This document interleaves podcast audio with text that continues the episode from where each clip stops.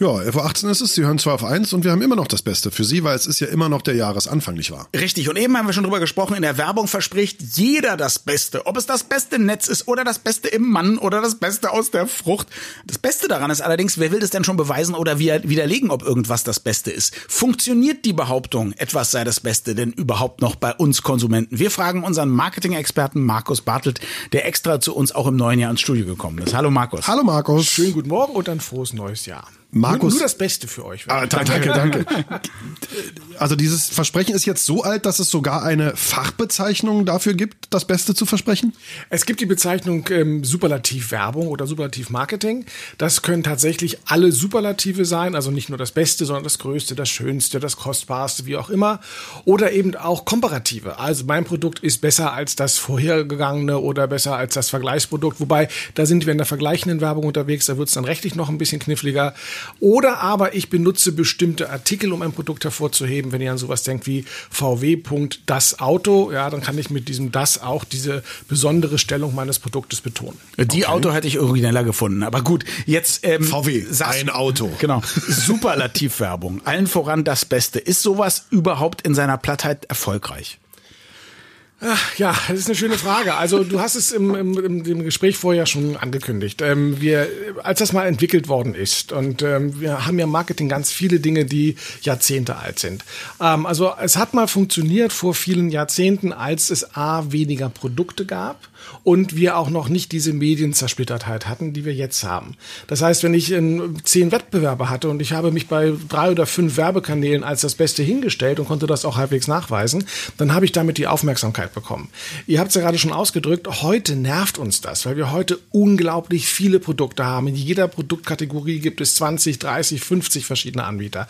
Alle schreien uns an, auf allen Kanälen. Wir sind das Größte, Tollste, Beste, Schönste, Wunderbarste und das nervt uns ungeheuerlich. Denn genauso wie Menschen, also das sind Angeber. Jemand, der sich ständig auf die Brust klopft und sagt, ich bin der Tollste, Größte, das interessiert uns nicht. Ja. ja. da hören wir weg und das finden wir als unangenehm. Und das passiert tatsächlich auch zunehmend in der Produktwelt, dass man feststellt, wir kriegen den Erfolg, den man vielleicht vor 25 Jahren damit noch bekommen hat, gar nicht mehr hin. Die Leute wenden sich abgenervt. Das heißt also, wir haben uns da als Konsumenten auch durchaus verändert und wollen nicht mehr das Blaue vom Himmel versprochen kriegen, sondern so ein bisschen Ehrlichkeit in der Werbung. Funktioniert das denn? Also wäre es okay, auf ein Produkt zu schreiben, schmeckt auch ganz gut?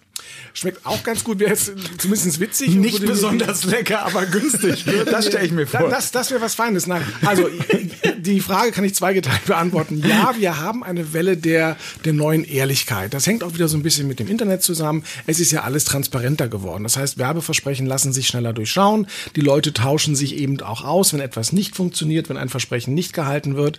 Das heißt, nur mir was auf die Verpackung zu schreiben, was toll klingt, aber das Versprechen nicht zu halten, führt eigentlich ziemlich schnell dazu, dass ich zerpflückt werde. Mhm. Auf der anderen Seite geht es immer noch darum, dass ich heute eine Aufmerksamkeit bekommen möchte. Und man kann das natürlich machen. Wir haben ja auch Getränke, die einfach nur noch das Bier heißen und wo gar nichts anderes mehr dabei ist. Ähm, das geht, ja, weil ich dann genau diesen Gegenbewegung habe.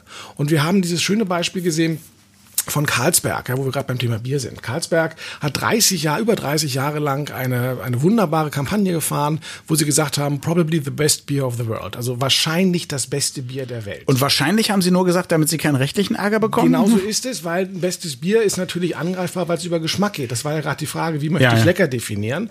Und sie haben dieses wahrscheinlich gemacht. Und nach über 30 Jahren haben sie festgestellt, dass sie gar nicht mehr das Be ganz weit davon entfernt sind und auch im Ranking der Biertrinker ganz weit runtergerutscht sind, weil weil sie einfach eine Massenplörre hergestellt haben. Und als sie das erkannt haben... Haben sie den Werbeclaim gemacht, vermutlich nicht mehr das beste genau Bier der Welt. Genau, ist probably not the best beer. Wirklich? Ja, das ist ja geil. Ähm, nachdem sie aber das Bier, sie haben die, also sie haben erst eine große Kampagne gemacht, haben gesagt, okay, wir haben gesehen, wir machen billiges Massenbier, wir sind weit davon entfernt, wir machen das neu, wir haben das ganze Bier, den ganzen Brauereiprozess verbessert, anders gemacht, ein neues Bier, neues Rezeptur und haben dann die Kampagne gemacht, wahrscheinlich nicht das beste Bier der Welt, nach dem Motto überzeugt dich selber, koste Ist und entscheide du für dich, was für dich das beste Bier ist. Und das ist genau dieser, dieser Dreh im letzten Jahr hin zu dem Konsumenten, der das durchschaut, ihm etwas sich ranzuwanzen, zu sagen, ich bin jetzt ehrlich und offen, ich weiß, dass mein Produkt nicht gut ist, ich habe es aber verbessert und ich zwinker dir ironisch ein bisschen zu, indem ich in der Tradition der alten Kampagne bin, aber das vielleicht gar nicht mehr so ernst und so schwer nehme. Jetzt, nachdem wir uns so sehr über Superlative, äh, äh, sagen wir mal, äh, lustig gemacht haben, abschließend die Frage, welche von diesen diesen das Beste, das Schönste, das tollste Werbung findest du denn die allerbeste? Also ta tatsächlich, ich habe so ein paar alte Sachen gefunden, weil das mit dem Besten wurde ja schon schon ewig geworben. Ich habe zwei Favoriten. Ähm, das eine ist tatsächlich das Beste, was deiner am Reinhard ist dein Hart. Oh, das ist schön. Ja, oh, das ist gute alte Sektmarke. Das Beste, was deiner am Reinhard ist, dein Hart. Sehr schön, ja. Und auch die CMA, die ja die, die, die, die Vermarktung von landwirtschaftlichen Erzeugern und Produkten vor sich nimmt, hat 1971 den schönen Slogan gehabt, beim Fleischer schneidet man am besten ab. Oh, das ist auch nicht schlecht. Das ist auch gut. Das ist auch nicht Sehr schlecht. schön. Ja, Sehr das schön. sind so Das meine ist- beiden Favoriten, aber sowas, was wir so Finde neu ich, haben, ist finde ich gut. Mir, mir, mir fällt da nur ein, weil das ja so clever ist, ähm, unser, unser Brot geht weg wie warme Semmeln und die auch. Ja. Hat jetzt nichts mit dem Besten zu tun, aber äh, ähnlich quer gedacht. Sehr schön. ja, ne, das ist wunderbar. Ja, äh, vielen Dank, äh, Markus Bartelt. Ähm, danke für deinen Besuch im neuen Jahr. Wir freuen uns auf viele Versprechen vom besten Marketing-Experten, den zumindest diese Sendung zu bieten hat, aber wir sind stolz. Der hat übrigens den besten Artikel zu diesem Thema auf seinem Blog Marketing geschrieben. Dankeschön, Markus. So ist es. Äh, le- lesen Sie es alles nochmal nach. Das wäre am besten. Ja. Tschüss. Sonntag noch. Tschüss.